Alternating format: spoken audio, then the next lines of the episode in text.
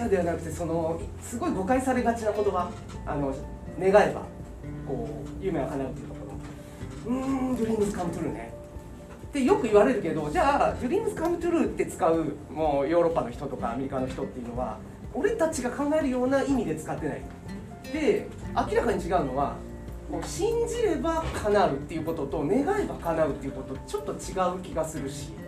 うん。だか僕はもうそういう言葉にこだわっていくので。そう言葉こそ僕の力になってるから。で願うっていうところでいくとまたちょっと信じれば叶うっていうことも話したいんだけどまあいいや。うん。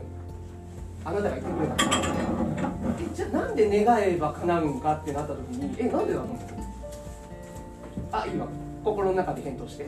あなたたちはそうそう心の中で僕に返答することもできるからそうなんですよ。え願ってるだけじゃないでしょ？君は。そこが一番大きいと思うんだよ。だって努力してるじゃないか。なんか親へのこのコミュニケーション取ったりとか。ね？具体的な努力が出たでしょ。だから願うってことはですよ。そこがかこう行動につながっていくってことが大事だし願ってる人ってそのそこが目に入ってくる。まあ前も言ったけどイエローバス効果って言うんだけどね。今日黄色い車見つけてみって朝言われて家から出ると黄色い車が世界中に増えるって話ね。そういう話もしたでしょ、うん、だからきちっと自分の中でビジョンを持ってる。願いを持ってる。本当は視覚化できるというそれを、うん、ビジョン持ってるとそれが目に入ってくるからだから自分にとって大事な情報って脳が錯覚するでしょ。そうなると願ってイメージしたことってそれがたくさん入ってくるの。世の中には急にポッと増えるわけじゃなくてあなたが増やしたんだよ。脳みそをいじって。ってことになると願えば願うほどイメージできればできるほどそれにふさわしい情報とかそのふさわしい情報が入った時に自分がそれに適した態度を取るからそれが方向づけされてその願いの方に向かっていく自分がいる、うん、僕もそうやって自分のことコントロールすること多いのでだから叶うってことが大きいからただ願えば叶うっていう人はあ夢破れますよ、うん、願うっていうのはそういうことなので、うん、実践してみてください。はい本当に強力だと思います。このイメージの力とか願うっていうことで自分に適した情報を集めていくってこと。で本題に入っていくと僕もね結構読むわけですよ。ここに来て急にスピーチしなきゃいけないのでそんなこと普通人間はできないんです。だからあなたがここに来てどういうこと喋るんだろうっていうことをここで予想してないとダメなんです。僕はいつも。だから明日誰ですか？ってことは明日スピーチする人の予想してないとここに来れないのでゲームで来るかなと思ったの。そうかゲームじゃねえんだと思って君は。僕はゲームの話をしてくれるかなと思ってゲームっていうスピーチをしようと思ったんだけど違ったなフィフィギュアだったな。ああゲームフィギュアもそうだしあのビデオ。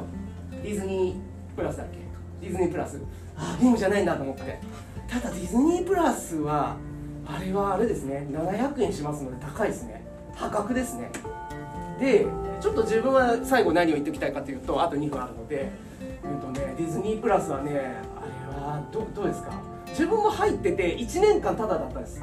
1年間契約してディズニープラスに入るとただただ2年目以降から700円取られるってことなので1年間はタダだから僕入ってたんですよね。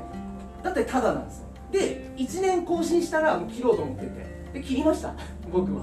2年経ったのであのディズニープラスがね。だから1年間を見見まくりましたけどいいっすねディズニー。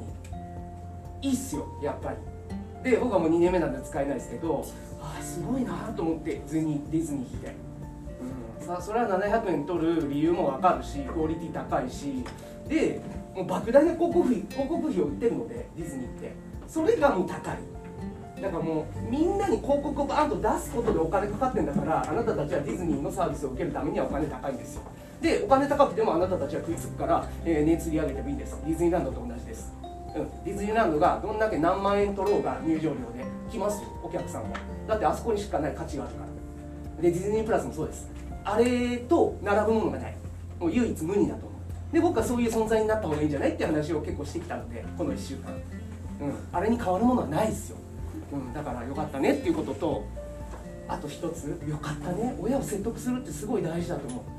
この間もなんか蔦屋でスイッチがなんかカセットが欲しいとかいう小学生男の子2人がいてさなんか喧嘩してたのね。喧嘩してて僕が後ろからちょっと聞いてて僕ビデオ大好きだから蔦屋とかでよくビデオ借りるんですよ。もう年間200本は見るんですけど僕ビデオ。喧嘩してる「お何が？お前さ買ってもらえよ」っつって。で何を喧嘩してるかって言ったら「買ってもらえよ」っつって。無理だよ。親が無理だって言うんだよこのソフト。買ってもらえよ。いや無理だって。って言ってこっちの子が説得してるんです。彼を。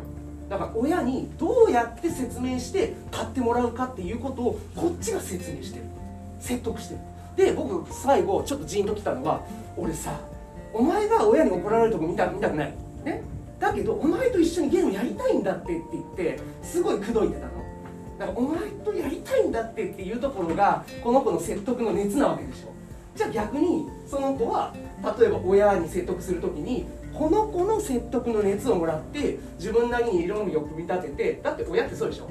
論理組み立ててきちっと説得力がないからパンって跳ねられるでしょ？親って。そういうとこで利用するといいんですよ。コミュニケーション能力磨けると思うので僕もそうですね。うん。パーンってやるか「おいいよ」っていうかこいつの説得力次第だと思うから自分の子供の、うん、だからその子はその子なりに考えて親を説得しようっていうのをするわけでしょ？だから君と一緒じゃん。あ素敵だなと思って。でそうやって親にぶつかってってもういいわじゃなくてそこで論理で説得しなあかんよね。親。だって社会に出たら全部そうなんだ。もう感情なんかどうでもいいからさ。君がどれだけのことを思っててどういう熱があってどういうふうに伝えてくれるかっていうのが全てだからいい経験したと思いますよ。でゲットしたわけでしょ。最高じゃん。あここまでです。